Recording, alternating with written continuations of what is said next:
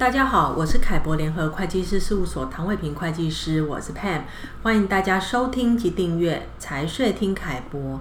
今天我们要来谈谈，呃，美国籍个人收到海外赠与是不是需要申报啊？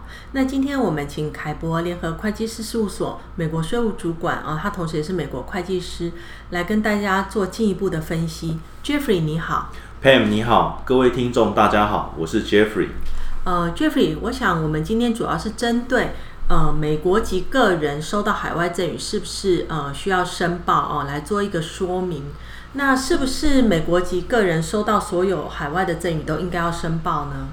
基本上是的，海外赠与的应申报额只有适用在赠与方为非美国公民或税务居民的前提下来判定。那假设赠与方是美国公民或税务居民，还是要依照每年赠与的金额以及终身免税额的门槛来做申报。哦，了解。那 Jeffrey，你可不可以简单说明一下海外赠与应该要申报的门槛是多少呢？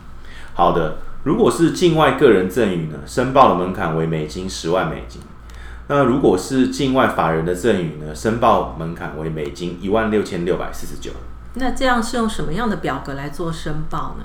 我们是使用三五二零的表格来做申报。这份表格除了申报境外赠与的交易以外呢，还有针对美国税务居民是境外信托的百分百或部分所有权，以及受益人，在当年度有移转资产，包含现金到境外信托，或是收受自境外信托当年度分配的交易时，需要做申报。了解啊。我们刚刚谈的是申报的义务呢，那其实呃，美国籍个人收到海外赠与，理论上是不需要缴美国税的，可是呃，却是需要做申报。那在凯博观点的相关文章里面，我们也有一些案例可以供大家参考。那最后一个问题呃，我相信也是听众朋友很想要了解的哦，就是如果没有申报这个海外赠与，那会面临到什么样的罚则呢？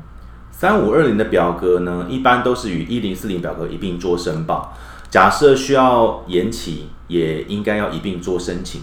那么假设没有依规定在期限内申报三五二零的表格，罚款至少为美金一万元起。哇，那这个罚款还是蛮重的哦。那经过 Jeffrey 刚刚的说明，我相信各位听众哦。对于这个赠与的申报，应该有了初步的概念。如果想了解更多的资讯，欢迎大家参考凯博联合会计师事务所网站上面凯博观点的相关文章。也谢谢 Jeffrey 今天的说明。